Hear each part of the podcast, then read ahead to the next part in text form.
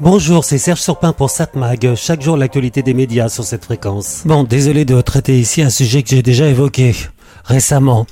Mais comme j'ai écouté une chronique sur une autre radio, une radio publique, où un journaliste du Figaro a tribune ouverte, euh, d'ailleurs entre parenthèses, j'ai toujours été étonné que ce genre de chronique subjective existe dans les médias comme la radio. J'utilise d'ailleurs pas le mot au hasard, la subjectivité, car justement, cette chronique s'appelle En toute subjectivité. Autant je comprends qu'on donne la parole à presque tout le monde, quoique, je vais revenir là-dessus dans quelques secondes, mais quand même, quand on donne la parole à ces gens qui donnent un avis, mais je comprends pas trop qu'il n'y ait pas quelqu'un dans le studio qui puisse réagir, vérifier ce qu'il a dit et contredire éventuellement. Les journalistes présents dans le studio sont là pour ça, ils devraient pouvoir effectuer leur travail. Une radio ne me semble pas être un lieu où la subjectivité doit être laissée sans réaction. C'est ce qu'on appelle le contrôle de l'antenne. Vous allez me dire que je fais exactement cela en faisant ma chronique Satmag. Je suis subjectif. Oui, mais non, je suis pas subjectif. J'analyse les faits dans la manière la plus objective possible, même si l'objectivité totale, c'est difficile, voire impossible à atteindre. Par contre, les tribunes libres, les pages débat des journaux, sont souvent le lieu où une rédaction laisse parler leurs lecteurs, leurs intervenants, parfois assez radicaux. C'est même d'ailleurs le but, ne pas s'engager directement, mais laisser dire. Parfois même, on peut se demander si certaines interventions ne sont pas écrites à la demande du journal, pour faire passer des idées que certains responsables de la rédaction voudraient évoquer. Bon, revenons à la chronique de cette radio où le journaliste nous apprend que deux livres contestés et contestables sur les vaccins comptent pourtant de nombreux lecteurs. L'un est notamment numéro un des ventes sur Amazon. Euh, Jusque-là, pas de problème, sauf qu'il donne le nom des livres. C'est une publicité dont on pourrait se passer.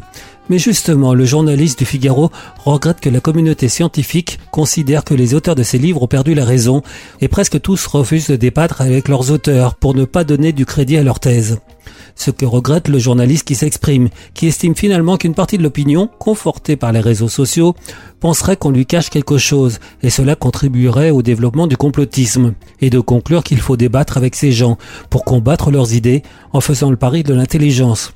Et c'est là donc qu'il y a erreur, d'après moi. Avec l'expérience, on se rend compte que discuter avec les tenants des idées farfelues, c'est comme parler à un mur, ça ne sert strictement à rien. Ils sont certains d'avoir raison, et dans leur tête, c'est nous qui nous laisserons nous faire embobiner avec des médias qui raconteraient n'importe quoi et qui cacheraient la vérité.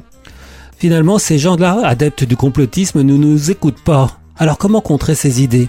En faisant un travail de journaliste, de fact-checking, de vérification, point par point, mais pas en discutant avec eux.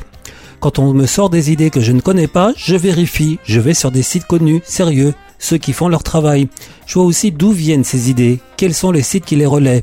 Et alors il est facile, en regardant leur sommaire, de comprendre à qui on a affaire. On voit aussi qui a relayé l'information, quelle personnalité politique ou médiatique l'a fait. Je vous l'ai dit récemment, en discutant avec une personne qui me sortait des idées farfelues, j'ai essayé de discuter avec elle et j'ai constaté que ça servait à rien. L'intelligence n'est plus présente, ou mal utilisée.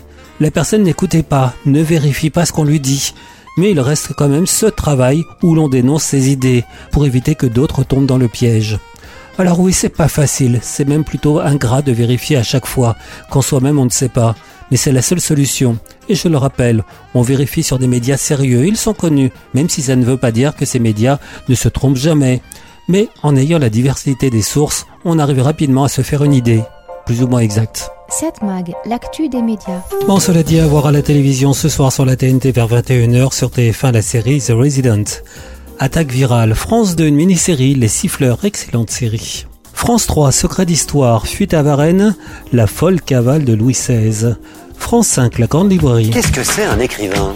Une éminence ou un moins que rien? Un génie ou un imposteur? Un lèche-bot Un provocateur? Et comment le devient-on écrivain, tiens À quel prix? Réponse avec le grand auteur américain Bret Easton Ellis qui revient après 13 ans au roman. Il sera accompagné par Philippe Gian et par Lydie Salver. Ou dans la grande librairie, évidemment. M6, Top Chef, émission numéro 3.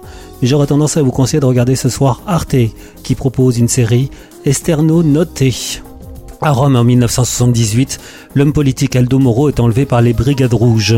C'est la première série du cinéaste Marco Bellocchio qui raconte dans toute son ampleur tragique cet épisode majeur de l'histoire de l'Italie du XXe siècle. Italie, 16 mars 1978. Le président de la démocratie chrétienne est enlevé par les brigades rouges.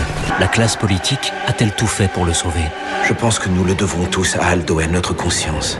C'est lui qui porte le chapeau pour nos actions collectives. Marco Bellocchio revisite les années de plomb. Elles existent, les brigades rouges Esther Nonote, la série événement, dès mercredi à 20h55 sur Arte.